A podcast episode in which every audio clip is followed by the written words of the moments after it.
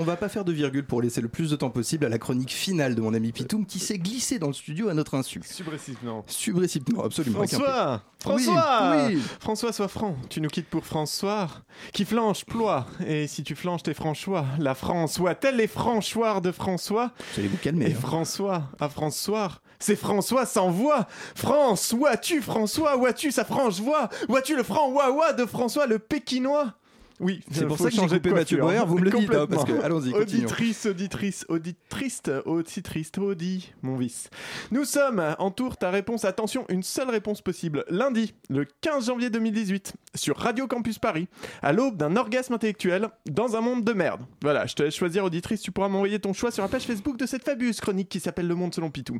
Tout en réfléchissant sur la pertinence du dernier sondage commandé par la Maison Blanche, envoyé uniquement au soutien de Donald Trump, avec comme question comment qualifieriez-vous ce que fait le président Trump pour le peuple américain Et avec quatre réponses possibles génial, bon, ok ou autre. Bonjour. Ah, qu'il est bon, qu'il est bon de commencer l'année en se repaissant des conneries faites par le président des États-Unis, non sans rire.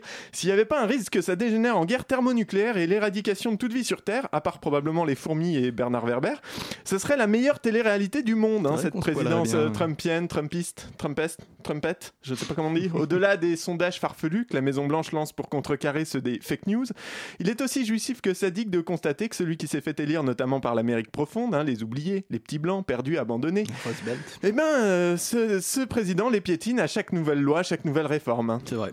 Deux organismes non partisans viennent de publier leurs avis concernant la grande réforme fiscale. Et ce sont les grandes entreprises et les 1% les plus riches qui vont en bénéficier. Du foutage de gueule façon classe américaine. Avec au programme bon, ben, la baisse du taux marginal, hein, le taux d'imposition pour la dernière tranche de revenus. On double aussi le plancher d'exonération des droits de succession. Euh, on, ça concernait pourtant que 0,2% des Américains. On baisse de 33% l'impôt sur les profits des sociétés alors que les bénéfices sont à un niveau historique. Pire encore, hein, il avait promis de débarrasser Washington des lobbyistes qui agissaient contre le peuple américain et ses intérêts, mais le gouvernement fédéral n'a jamais eu tant de milliardaires en son sein. hein. Les 17 membres du cabinet ré- réunissent à eux seuls une fortune équivalente à celle de 126 millions d'Américains moyens. Bref, le gouvernement des riches, par les riches, pour les riches en somme. Ah, C'est vraiment des cons, ces ricains quand même. Ça fait du bien de s'aérer l'esprit un peu et de pouvoir regarder outre-Atlantique en se disant que c'est une belle bande de connards qui n'ont eu que s'ils méritaient. hein. C'est pas chez nous que ça arriverait, Bah ces non. conneries.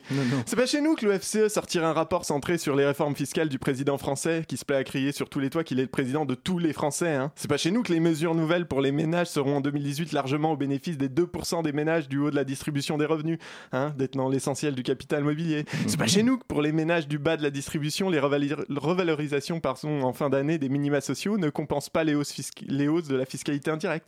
C'est pas chez nous que les 5% de Français les plus modestes vont voir leur niveau de vie reculer avec 60% de moins par an par ménage. C'est pas chez nous que les 5% les plus aisés, un euphémisme pour pas dire péter de thunes, hein, apprends les figures de style avec la langue de bois journalistique, gagneront eux 1730 euros par ménage et par an. C'est pas chez nous que dans deux ans, avec les réformes, les 5% du bas de l'échelle auront connu une augmentation du niveau de vie de 0,2% contre 2,2% pour les 5% les plus hauts.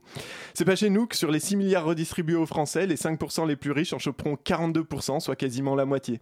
C'est pas chez nous que tout ça ne prendrait même pas en compte les coupes budgétaires qui vont être nécessaires pour financer les 8 milliards d'euros qui manquent à ce budget. C'est pas chez nous que ces coupes impacteront les services publics dont les usagers sont principalement les classes Je me populaires. jeté par la fenêtre avant la fin de cette chronique. C'est pas chez nous que des gens éliraient un mec dont le programme viserait à renforcer les inégalités contre lesquelles il prétend se battre.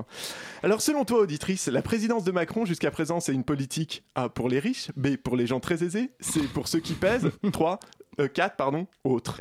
À la semaine prochaine. Quel talent, Brice. Si j'étais la Vénus de Milo, vous seriez assurément mon bras Je ne droit. connais pas Brice. Hélas, Pitoum, pardon. je-